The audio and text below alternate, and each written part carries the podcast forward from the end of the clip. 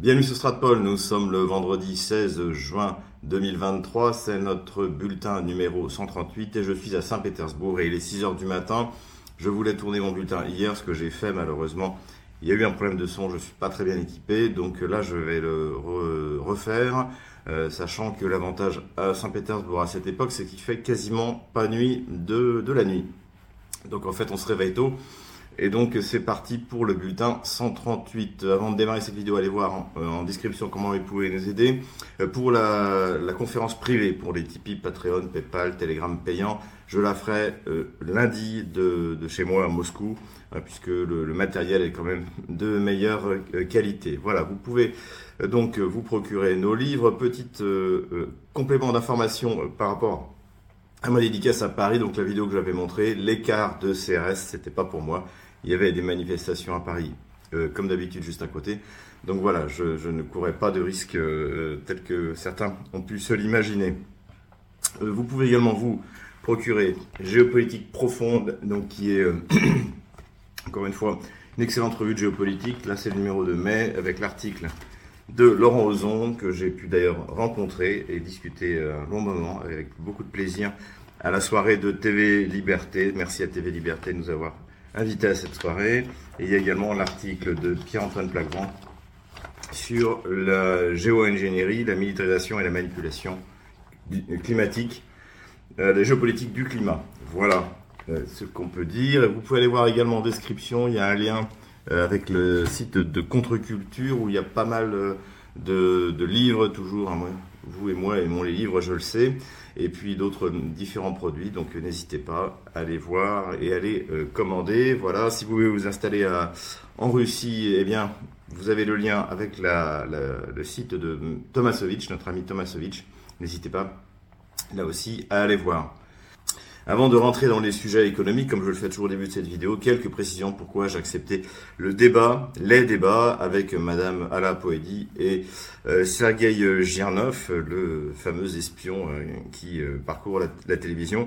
La, première chose que je peux dire, c'est que normalement, je ne boxe pas en dessous de ma catégorie je veux dire sans prétention, mais intellectuellement, sauf en fait si ces gens-là représentent quelque chose ou m'apportent un complément de popularité. Et en tant qu'ancien employé de LCI et désormais employé de BFM TV, Sergei Girnov fait partie de ces gens-là et Madame Alapoedi également. Donc c'est pour ça que j'ai accepté. Ce que je ne ferai plus en revanche, ce que j'avais déjà fait, c'est d'accepter euh, des débats avec des personnes bah, du, même niveau que ces deux-là euh, et qui en plus n'apportent rien parce que finalement ils sont, ils ont moins de popularité que votre serviteur euh, ou d'autres. Voilà. Donc c'était une, une des raisons et puis c'était aussi l'occasion tout de même de répondre euh, aux arguments fallacieux de l'une comme de l'un, sachant que j'ai préféré le débat avec euh, Sergei Girnov, d'ailleurs vous aussi, si j'ai vu dans les, commentaires, euh, déjà parce que finalement, comme l'a dit Nicolas Stoiker, qui commentait l'émission, il est beaucoup plus sympathique sur Radio Courtoisie que sur les chaînes de télé. Et surtout, c'était intéressant du point de vue psychologique parce qu'il correspond à un type que je que je connais, que j'ai fréquenté longtemps depuis 23 ans, en fait, ce sont des gens qui n'aiment pas Vladimir Poutine parce qu'ils le reprochent de ne pas avoir euh, sauvé l'Union soviétique. Hein. C'est exactement ce que dit euh, ce que dit Girnov. Il lui reproche euh, cela parce que eh bien ils avaient leur place dans l'Union soviétique. Lui-même était, un, même si c'était comme je l'ai je l'ai sans doute percé à jour un, mauvais espion avec une carrière ratée. Eh bien, il était, c'était un bureaucrate et il avait sa place. Et là, évidemment, il a perdu cette place en même temps que l'Union soviétique a disparu. Euh, je voulais revenir sur ce débat pour préciser quelques petites choses. Donc, euh, en ce qui concerne euh, les retraites dont a parlé Girnov, en fait, elles, ne sont pas à 150 dollars à Moscou. c'est faux. le problème, c'est que Girnov a quitté la Russie en 2001 et que depuis, il ne sait plus ce qui s'y passe. Donc, il, disait des choses qui étaient complètement en décalage avec la réalité, ce que j'ai pu vivre ces 23 dernières années. Donc, ce qui arrivait quasiment un an avant que lui parte. Donc, euh, euh, ce dont il parle vraisemblablement, c'est ce qu'on appelle en France le minimum vieillesse. Et donc, euh, le minimum vieillesse à Moscou, il est de 23 000 roubles. Alors, ça doit faire quelque chose comme 250 euros. Bon, avec la parité de pouvoir d'achat, vous pouvez multiplier par deux ou trois. Cela dit, c'est très peu, mais c'est un minimum vieillesse euh, et c'est pas la retraite que touche euh, que touche l'ensemble des Russes. Euh, autre point sur la, la, part de l'industrie dans le dans le PIB. Donc, je remets encore une fois ces chiffres que j'ai donnés, qui sont ceux de la Banque mondiale, et on voit effectivement que la Russie est largement devant l'Allemagne et l'Italie et bien sûr la France avec construction plus euh, production industrielle à 32% du PIB. Donc c'est quelque chose de, vraiment significatif. La Russie est une puissance industrielle, elle est en train de s'hyper-industrialiser, on l'a souvent dit. Girnov s'est également trompé, euh, comme je l'avais imaginé au moment du débat, c'est-à-dire qu'il a confondu le prix du gaz sur les prix du gaz à long terme euh, et les prix du gaz spot, c'est-à-dire les prix du gaz en bourse. Donc quand vous signez un contrat à long terme avec la Russie, euh, que ce soit la France ou l'Allemagne, c'est ce qu'on avait euh, essentiellement avant le avant l'année 2022. Eh bien, il y a un prix qui est bas, qui est stabilisé parce que quand vous avez un, réussi à obtenir un contrat long terme avec un client, eh bien, vous êtes prêt à faire des efforts. En revanche, le prix qui est euh, coté en bourse est lui beaucoup plus beaucoup plus volatile et il a explosé à partir de l'année 2021, au début de la crise énergétique, hein, avant l'opération spéciale. Et il a, euh, s'il devait être au début de l'année 2021 à 300 dollars les, les 1000 mètres cubes, il est rapidement monté effectivement à 1600, euh, même, même plus élevé jusqu'à jusqu'à 2000 et même plus. Donc, mais ça, c'est le, ce qu'on appelle les prix spot. Donc il faut pas mélanger les deux, c'est deux, deux approvisionnements différents. Et donc comme vous le voyez d'ailleurs dans cet article que j'ai emprunté à la Carnegie, qui date du début de l'année, donc la Carnegie c'est un, think tank américain, donc c'est pas pas un agent du Kremlin. Eh bien le, prix euh, le prix par exemple qui est annoncé pour l'Allemagne jusqu'en 2019 c'est 220 dollars les 1000 mètres cubes. Donc que la Chine ait négocié quelque chose avec les Russes euh, pour force de Sibérie autour de 250 dollars, a priori c'est plus selon cet article, mais c'est possible mais c'est pas pas comparable encore une fois au prix au prix spot. Ce qu'il faudrait savoir, c'est à combien la Chine achète le, le gaz, par exemple, lorsqu'il est livré par euh, par des, des tankers, notamment bah, ceux qui passent par la, route maritime du Nord. Voilà, donc ça là aussi il a mélangé. Dernier point sur lequel euh, il s'est trompé, c'est sur le fait de dire que les Russes ne peuvent acheter que des Lada. Alors, donc, non, les Russes n'achètent pas que des Lada. Déjà, tous les fournisseurs euh, ne sont pas partis. Les, notamment, vous avez des, des, Coréens qui restent, vous avez des Japonais euh, qui restent. Ensuite, il y a toujours de l'import euh, parallèle, mais euh, surtout les usines en fait continuent à tourner, notamment l'usine Avtovaz, donc qui fabrique les fameuses Lada, qui avait été rachetée par Renault, qu'il a abandonné pour un copec symbolique, dirons-nous eh bien, ces, ces, usines ont été modernisées par Renault et produisaient les voitures les plus vendues en Et d'ailleurs, c'est pas moi qui le dis, c'est Automobile Magazine qui vient de sortir un article en disant qu'effectivement, l'ADA fait un carton. Et comme vous le voyez, eh bien, euh, effectivement, vous pouvez acheter une, une, une, un modèle de Jeep euh, traditionnel hein, qui est très rustique. C'est ce qu'on a d'ailleurs obtenu euh, grâce à vous pour Christelle Néant lorsque sa voiture a été détruite, mais vous pouvez acheter des voitures qui ont bien meilleure, une bien meilleure allure plus proche de ce que nous pouvons trouver sur le marché français. Donc voilà, il y a eu un, un saut qualitatif qui a été fait dans la production automobile russe. C'est grâce, bien sûr, à l'arrivée de, de, de, de, ceux qui maîtrisaient ces technologies. Mais euh, ça, je l'ai pas dit au moment de, du débat avec Girnov, mais on en a souvent parlé ici. Euh, en matière, par exemple, d'aéronautique, la Russie, avec des technologies qui lui sont propres, euh, est en train de devenir euh, un acteur euh, significatif. Et d'ailleurs, on attend, dans les jours qui viennent, ou en tout cas les semaines qui viennent, le premier vol du MS-21 New, c'est-à-dire avec le moteur, euh, euh, l'avion en fait quasi final, avec le moteur 100% russe, le PD-14. Voilà pour ce qui est de Girnov. Alors, en ce qui concerne mon débat avec euh, Madame Poedi, donc bon, je reconnais que c'était pas très intéressant, mais bon, il fallait que ce soit fait. Et encore une fois, ça m'a permis de toucher un public que je ne touche pas d'habitude, en espérant que parmi ces, les gens qui, croient en elle, eh bien, il y, en a quelques-uns qui qui sont un peu raisonnables et qui, et honnête intellectuellement. J'ai donné l'information comme quoi euh, une loi était, euh, allait être présentée à la Douma euh, pour être qui interdirait de filmer les cimetières, puisque aujourd'hui le problème des cimetières en Ukraine, c'est qu'il y en a partout énormément et qui s'agrandissent, et donc toutes ces vidéos qu'on a vues sur Internet ont fait, ont fait, ont fait scandale. Et donc j'ai cité que cet article, donc je l'avais trouvé chez Unian, donc une agence ukrainienne. En fait, c'est chez une autre agence qui s'appelle Unkrinform. Euh, donc euh, j'ai retrouvé j'ai retrouvé le, le, scan de la, du titre de l'article. En revanche, sur le site de Unkrinform, je n'ai pas retrouvé l'article.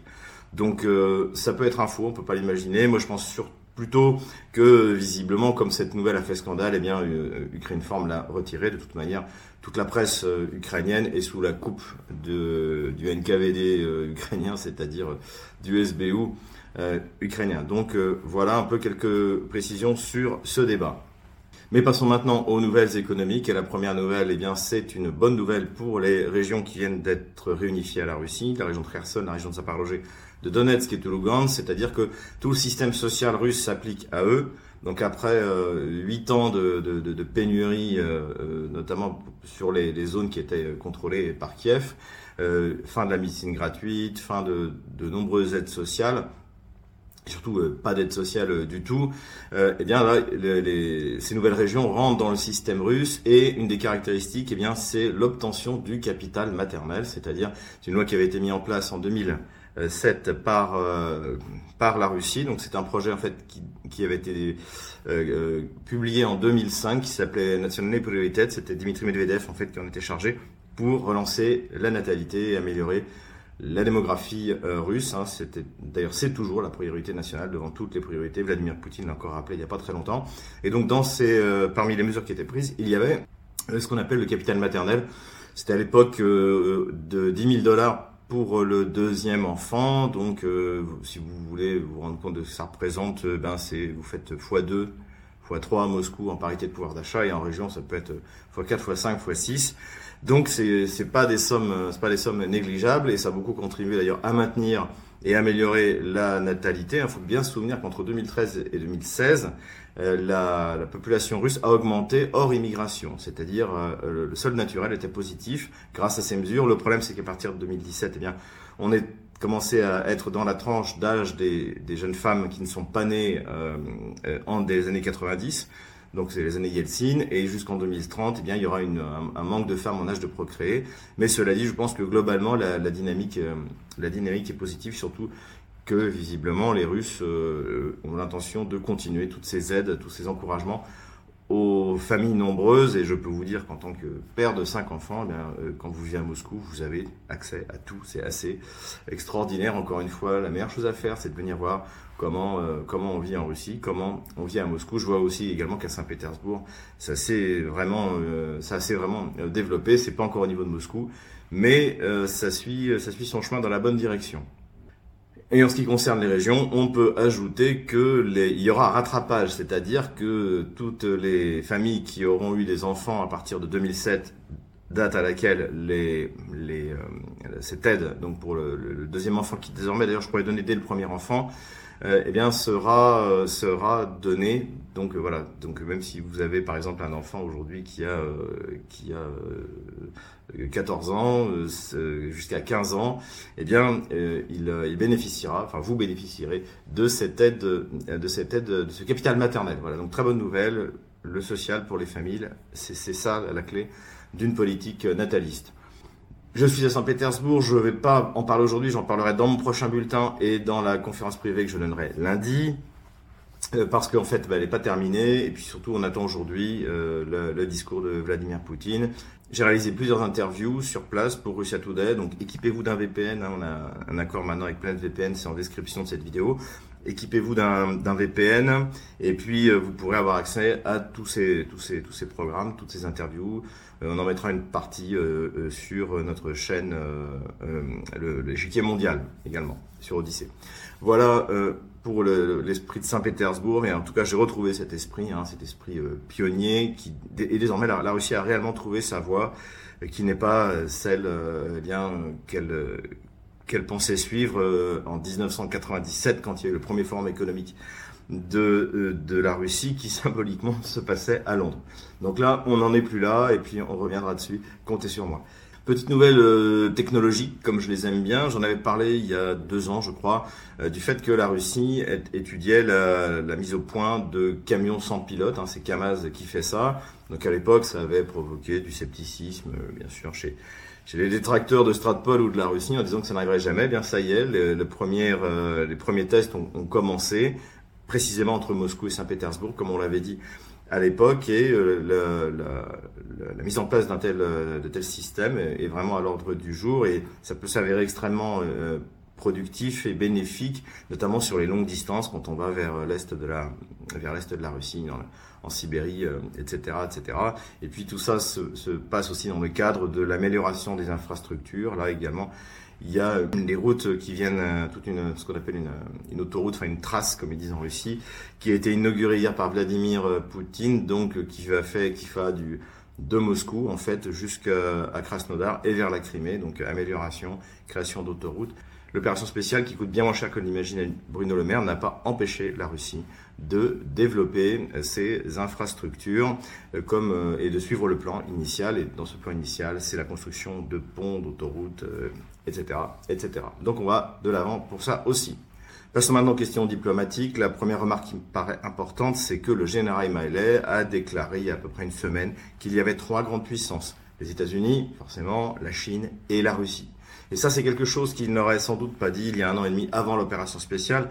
Mais comme l'armée américaine, puisque c'est elle qui évidemment fait la guerre, hein, c'est l'OTAN qui fait la guerre en Ukraine face à la Russie, se frotte à l'armée russe depuis un an et demi, ils ont compris de quoi il s'agissait. Et d'ailleurs, le colonel McGregor, que les anglophones de chez nous suivent, hein, qui est l'ancien conseiller de Donald Trump en matière de défense, a dit que vraisemblablement, avec son expérience, la montée en puissance de son complexe militaire industriel, l'armée russe était la première armée du monde. Donc euh, c'est tout à fait honnête et c'est significatif au moment de l'offensive, de la contre-offensive ukrainienne, donc qui pour l'instant n'avance pas beaucoup, de, de dire ça, d'entendre ça dans la bouche du chef du Pentagone, du chef d'état-major de l'armée américaine.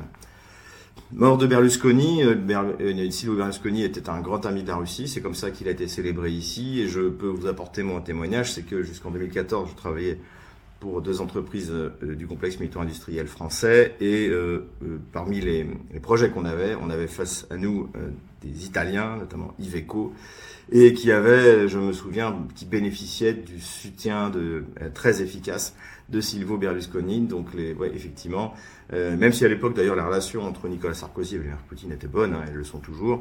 Euh, cela dit, il y avait vraiment une relation privilégiée euh, entre Vladimir Poutine et Silvio Berlusconi. Ça laisse l'Italie seule avec cette pauvre inefficace et inutile soi-disant conservateur, Madame Meloni. Donc, bon, bah, bon courage aux Italiens sans Silvio Berlusconi.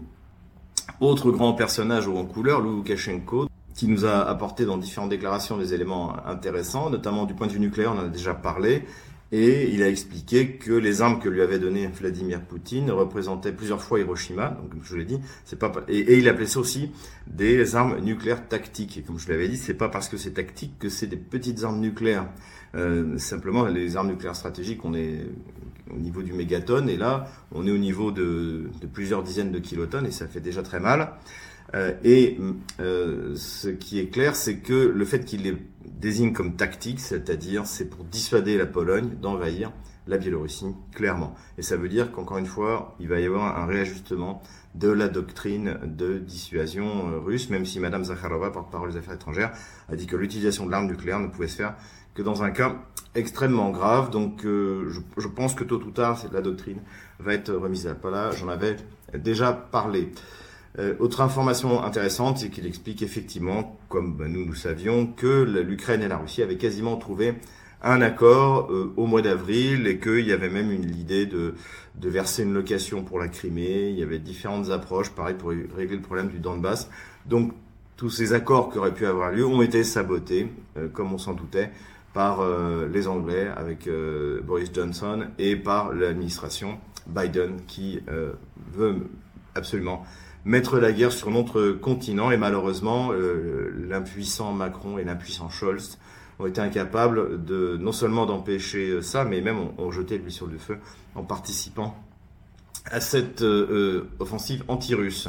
Diplomatie toujours, euh, rencontre intéressante des, dirigeants iraniens au Venezuela. Donc là, on est toujours dans la construction eh bien de la multipolarité. La multipolarité n'est pas une idéologie, c'est une réalité en fait. C'est pas comme le, c'est pas comme le mondialisme ou le globalisme qui en fait correspondait à l'impérialisme américain et qui est une idéologie, hein, notamment en ce qui concerne les morts. La multipolarité, c'est une réalité d'une majorité dans le monde d'États souverains qui veulent avoir des relations hors des cadres euh, qui ont été imposés par l'Occident après la Deuxième Guerre mondiale. Donc, euh, affaire à suivre, bien entendu.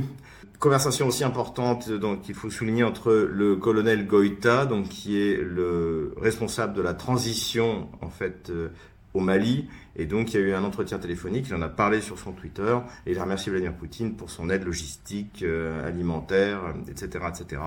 Et donc voilà, là, c'est la Russie qui prend la place de la France, non pas parce que euh, la Russie voulait chasser la France, mais parce que, euh, avec la politique absurde que mène la gauche française en Afrique depuis maintenant des dizaines d'années, et surtout avec ce que fait Emmanuel Macron depuis sept ans, eh bien, les pays africains ne veulent plus de nous, euh, malheureusement. Mais bon, c'est comme ça. Et puis, ben, écoutez, la, nature est horreur du vide et, les Russes, les Chinois, les Indiens euh, sont euh, là pour en profiter. Point intéressant également, diplomatique à la fois humanitaire, c'est la remise des prisonniers magyars, donc de, fait par les Russes, à la Hongrie. Hein. je vous rappelle que Staline a aggloméré à la République socialiste soviétique d'Ukraine, cette entité euh, absolument absurde qu'il a créée, qui est une véritable prison des peuples. Donc l'Ukraine, euh, il a aggloméré des parties de la Pologne, donc la Galicie et la Volhynie, et des parties de euh, la de la Hongrie notamment, et donc de, petites provinces du, du sud-ouest où vivent entre 150 000 et 200 000 Hongrois.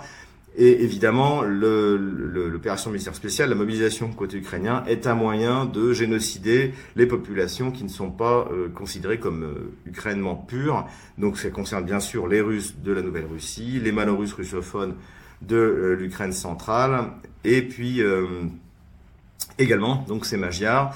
Et donc c'était important, je pense, et, c'est grâce à l'Église orthodoxe russe que l'on doit ça, grâce au patriarche Kirill, que ces prisonniers magyars soient envoyés en Hongrie. Ça leur évitera d'être contraints à repartir sur le front pour une guerre qui évidemment ne les concerne pas. L'intérêt du peuple magyar en Ukraine et de la Hongrie, c'est que l'entité bolchevique ukrainienne soit dissoute le plus rapidement possible. Dernière information de politique intérieure russe, mais qui en fait aura des conséquences forcément diplomatiques, c'est l'interdiction du changement de sexe, hein, donc à la fois des opérations de changement de sexe en Russie, et également de, changer son sexe sur ses papiers d'identité. Euh, voilà, donc ça aussi c'est une rupture par rapport euh, à l'Occident dégénéré. Et évidemment, euh, ça ne fera pas plaisir ni à Emmanuel Macron, ni, ni justement au chef progressiste de, cette, de cet Occident. Alors comment est-ce que les Russes font la différence entre les hommes et les femmes à partir de ça? Eh bien, il y a une méthode audacieuse qui consiste à regarder si l'enfant a un pénis, eh bien c'est un homme, et s'il n'en a pas, c'est une fille. Et c'est cette théorie audacieuse que les Russes vont utiliser pour savoir à qui ils ont affaire et connaître le sexe de la personne.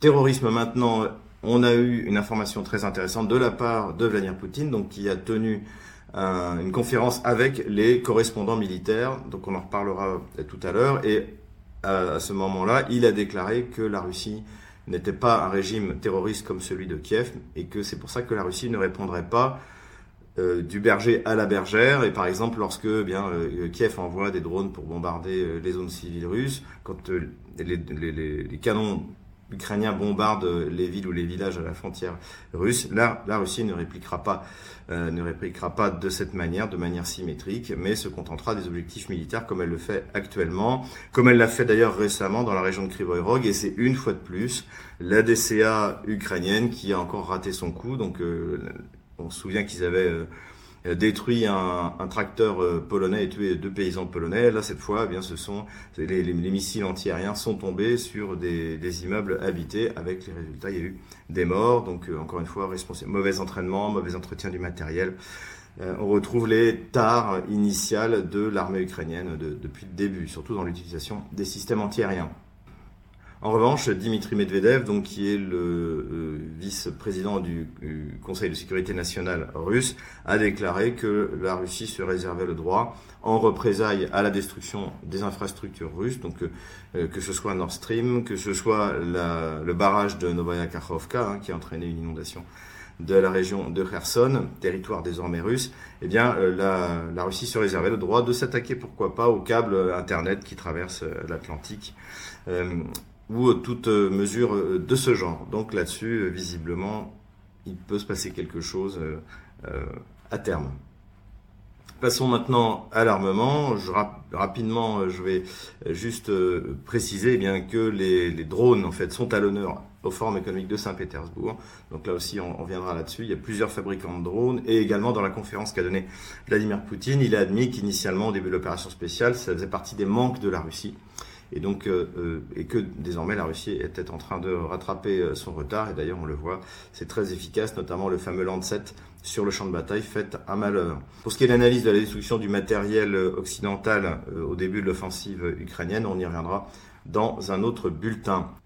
Quelques considérations militaires maintenant générales avant de passer à la carte militaire générale. Donc effectivement, on a observé la destruction de beaucoup de matériel occidentale. Alors l'avantage qu'on a maintenant face à Oryx, hein, Oryx rappelons que c'est une émanation de Bellingcat, euh, donc qui est une création de Elliot Higgins qui travaille pour l'Atlantic Council, euh, qui a été créé pour faire croire à d'énormes pertes, notamment côté russe, donc qui a inspiré tous les médias occidentaux, notamment nos, nos médias de grand chemin, et puis tous les gamelins de plateau qui croient euh, sur parole ce que dit euh, euh, ce que disent ces, disciples d'Elliot Higgins. Donc ça, ça, donne le niveau d'analyse de, de, leur analyse. Et le, ce qu'ils pouvaient faire en fait, et c'est pour ça que j'en parle, ce qu'ils pouvaient faire au début du conflit, c'est nous expliquer que tous les T-72 qui brûlaient, c'était des T-72 russes, puisque en fait le, ce char-là était présent des deux côtés, non seulement donc chez les, dans l'armée russe, dans l'armée ukrainienne et dans l'armée des républiques autoproclamées et il pouvait même raconter n'importe quoi, que l'armée russe avait encore des BMP-1, etc., etc., des matériels qui, qui n'y étaient déjà plus euh, il y a 20 ans, même plus que ça, quand, quand, quand je faisais les cours de renseignement à Saint-Cyr, je crois que c'était donc il y a 25 ans, euh, il n'y en avait déjà pas. Donc, euh, donc euh, voilà où, on en est euh, par rapport à, par rapport à ça, c'est que cette fois, eh bien, le Oryx ne peut pas mentir parce qu'un un char Léopard 2, c'est difficile de faire croire que c'est un char russe et ce sera pareil avec les Challenger, les Bradley, les Marder, tout ce que les Occidentaux ont déversé en Ukraine. Donc ça, c'est un bon point pour nous. Je reviens sur la conférence qu'a fait Vladimir Poutine. Donc une conférence très intéressante avec les euh, correspondants militaires, donc russes. Alors, les correspondants militaires sont une, une catégorie assez, assez étonnante depuis le début de ce conflit. Ils suivent le, ils sont autorisés à suivre le, conflit au, plus près et ils sont très critiques du ministère de la Défense russe. Contrairement en Ukraine, il n'y a, pas de contrôle de l'information là-dessus. Les Russes ont joué la, transparence depuis le début. Et parmi eux, il y a notamment Yuri Padaluka, euh, dont j'ai parlé euh, plusieurs fois, que j'ai rencontré lors du mouvement euh, international russophile, qui est d'ailleurs présent au Forum économique de Saint-Pétersbourg. J'aurai peut-être l'occasion de le croiser. Et donc lui, par exemple, a été critique, notamment au moment de l'offensive de Kharkov, notamment au moment de Kherson, même encore actuellement, etc. Et donc, euh, donc tous ces tous ces euh, euh, correspondants militaires ont été invités. Donc la, la, la, la rencontre avec Vladimir Poutine a duré trois heures et demie, trois heures publiques euh, en direct. Hein. D'ailleurs, les, correspondants militaires ne savaient pas que c'était en direct, donc c'est pour ça que les questions n'ont pas fait dans la nuance. Et puis une demi-heure, euh, une demi-heure euh, en privé, secrète. Et on a demandé donc sur les, chaînes de télévision à Yuri Podolaka comment est-ce qu'il avait entendu, est-ce qu'il été satisfait de ce qu'il avait entendu dans dans, cette, dans ces 30 minutes avec Vladimir Poutine en secret, il, a, il allait instruire jusqu'aux oreilles, ce qui est très rare avec Yuri Podolaka. Donc visiblement, c'était plutôt des bonnes nouvelles. Pour le reste, les messages qu'on a entendus euh, de Vladimir Poutine, c'est euh, pas de loi martiale en Russie, c'est inutile. Donc pas de mobilisation non plus, parce qu'il n'y a pas besoin. Le, le, la, la, première mobilisation a bien fonctionné. Et en plus, il y a euh, évidemment avec l'élan de patriotisme que provoque euh, l'opération militaire spéciale euh, du recrutement. La Russie a augmenté, augmente son armée pour atteindre les 1,5 million d'hommes. Et depuis le début de l'année, il y a eu 150 000 engagés volontaires, plus encore 6 000 volontaires pour aller se battre dans le... Dans, dans, sur la ligne de front. Donc, euh, donc la Russie euh, est bien partie et donc pas besoin de mobilisation supplémentaire. Euh, encore une fois, de toute manière, la Russie part sur le principe qu'il faut d'abord former ces gens-là et vous pouvez pas former tout d'un coup un million d'hommes sur des technologies qui sont de plus en plus compliquées, de plus en plus, qui maîtrisent de plus en plus de maîtrise. On ne sait toujours pas où est le général Zaloujny, alors je me suis abonné à son canal Telegram, euh, donc euh, et on le voit jamais. Donc euh, tout ce qu'on voit, c'est des photos où on nous explique, par exemple, il a parlé avec le général Maillet et qu'il a dit ci, qu'il a dit ça, mais pour l'instant, on ne l'a toujours pas vu. De la même manière qu'on ne voit toujours pas, euh, toujours pas réapparu euh, Boudenov, qui est le chef du renseignement militaire euh, ukrainien, qui voulait, qui veut tuer euh, plein de Russes et qui aurait été touché par une frappe le, le, 29 mai dernier. Donc lui aussi, il a disparu. Il y a des rumeurs qui disent qu'il serait dans un hôpital à Berlin. Enfin bref. Donc visiblement, le renseignement russe fonctionne très bien et encore une fois, la Russie a les moyens d'appliquer le feu précisément. Euh, on ne sait toujours pas où est euh, Zaloujny. Alors ce qui est intéressant, c'est que dans la presse allemande, désormais, on désigne Zaloujny comme l'organisateur de l'attentat contre Nord Stream 1 et 2. Euh, ce qui permettrait surtout de détourner l'attention de Washington. Et puis, bah, si en plus il est mort, eh bien, ça tombe bien. comme ça, il, portera, il, emportera dans la mort ces péchés supposés, notamment celui d'avoir détruit Nord Stream 1 et 2, évidemment que c'est faux. C'est, comme l'a dit Seymour Hersh, ce sont les États-Unis, avec le soutien de la Norvège, qui ont organisé cet attentat et ils essaient de faire porter le chapeau aux Ukrainiens. Voilà, qui d'ailleurs ont déjà plusieurs fois démenti. Dernière considération qui est liée à la vignette de cette vidéo, c'est-à-dire Kursk 2.0. Alors, Kursk, en fait, c'est la bataille de Kursk qui a lieu en été 1943, donc qui est la dernière grande bataille où les Allemands ont l'initiative et où les Soviétiques les attendaient.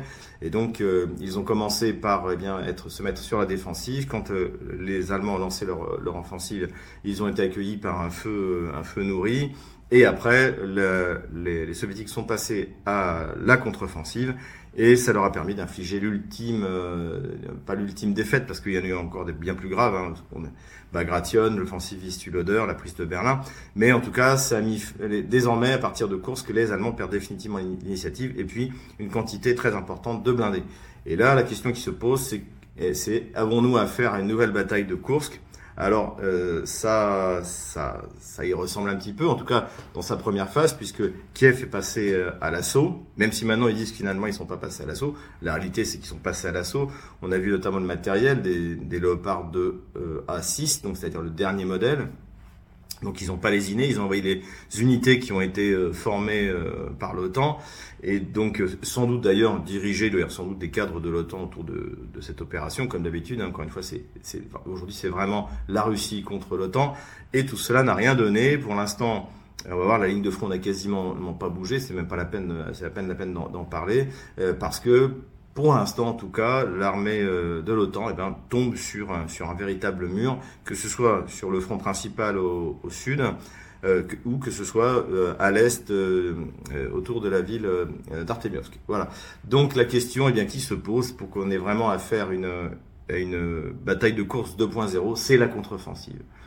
Et là, j'ai pas la réponse. La Russie a-t-elle les moyens si, si jamais elle arrive à tenir face à, face à l'effort principal de l'armée ukrainienne qu'elle n'a sans doute pas encore produit, de, de après, ça lancer une, offensive, une contre-offensive qui euh, qui serait décisive comme à Kursk. Eh bien, euh, on ne le sait pas, mais c'est quelque chose qu'on va suivre en tout cas sur Stratpol. ce qui est aussi intéressant, c'est ma dernière considération, c'est que de ce qu'on voit du début de l'offensive ukrainienne, l'OTAN ne maîtrise pas la guerre de haute intensité. On l'avait dit, avant de lancer l'offensive, l'Ukraine et l'OTAN doivent régler deux problèmes, voire trois. C'est-à-dire le premier, c'est qu'ils euh, n'ont pas d'appui aérien. Le deuxième, c'est qu'ils n'ont pas de DCA et que la Russie en a une qui fonctionne très efficacement.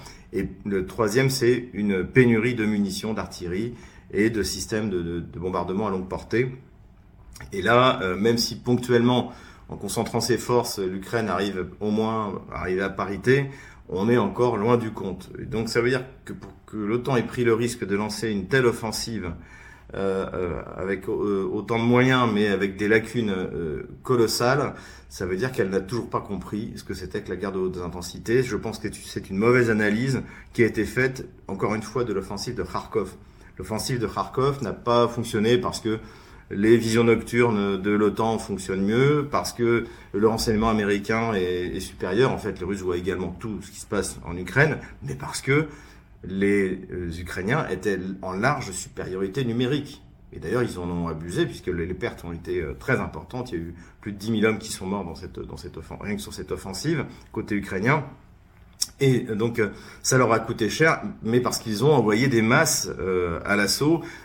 certains endroits, ils étaient à 8 contre 1. C'est ça qui a permis la contre-offensive, d'ailleurs finalement tactiquement limitée et stratégiquement quasiment inutile, de, de septembre de, de l'année dernière. Donc visiblement, je pensais qu'uniquement les gamelins de plateau et les, les, les les journalistes n'y avaient rien compris, mais en fait, il semble que l'OTAN euh, ait fait cette mauvaise analyse. Alors on va le voir, encore une fois, l'offensive n'est pas terminée. Euh, Kiev n'y a pas envoyé toutes ses forces, en tout cas la première phase ne, ne fonctionne pas. L'OTAN n'a pas trouvé de faille dans le dispositif russe qui lui permette de percer, euh, avec un minimum de profondeur. Voilà, passons maintenant à la carte des opérations militaires. Donc euh, ça va être euh, assez rapide parce que eh bien, euh, je ne vais pas rentrer dans les détails. Si encore une fois, si vous voulez vraiment rentrer dans les détails au jour le jour, vous pouvez aller voir la chaîne de sur Twitter de Jacques Frère, que je suis d'ailleurs personnellement, qui fait un excellent travail et qui vous montre jour par jour. ce que vous y verrez, c'est que bah, tel village est pris par, par Kiev, repris par les Russes, repris par Kiev, etc. Donc il n'y a aucune percée, rien de vraiment significatif pour l'instant. Donc c'est ce qu'on observe au sud, euh, sur le front de Zaporozhye, c'est ce qu'on observe au sud-est euh, du côté du front d'Ougledar, et c'est ce qu'on observe également autour d'Artemios, que pour l'instant à cet endroit-là, rien ne bouge, et en revanche, les pertes ukrainiennes sont colossales, euh, en toute proportion gardée, puisque selon le ministère de la Défense russe, on parle de plus de, plus de 7000 morts. Euh, et, ça encore, et ça augmente chaque jour parce que, encore une fois, l'armée ukrainienne n'est pas dirigée par les Ukrainiens, elle est dirigée par l'OTAN, donc euh, ils peuvent envoyer euh, le, entre guillemets, bétail ukrainien se faire massacrer, ça ne leur pose aucun problème. Voilà, c'est tout pour aujourd'hui. J'espère que cette vidéo vous a plu. Désolé si elle est un peu rapide, un peu expéditif, mais les circonstances le veulent ainsi. Voilà, et je vous dis à la semaine prochaine à Moscou pour le bulletin numéro 139.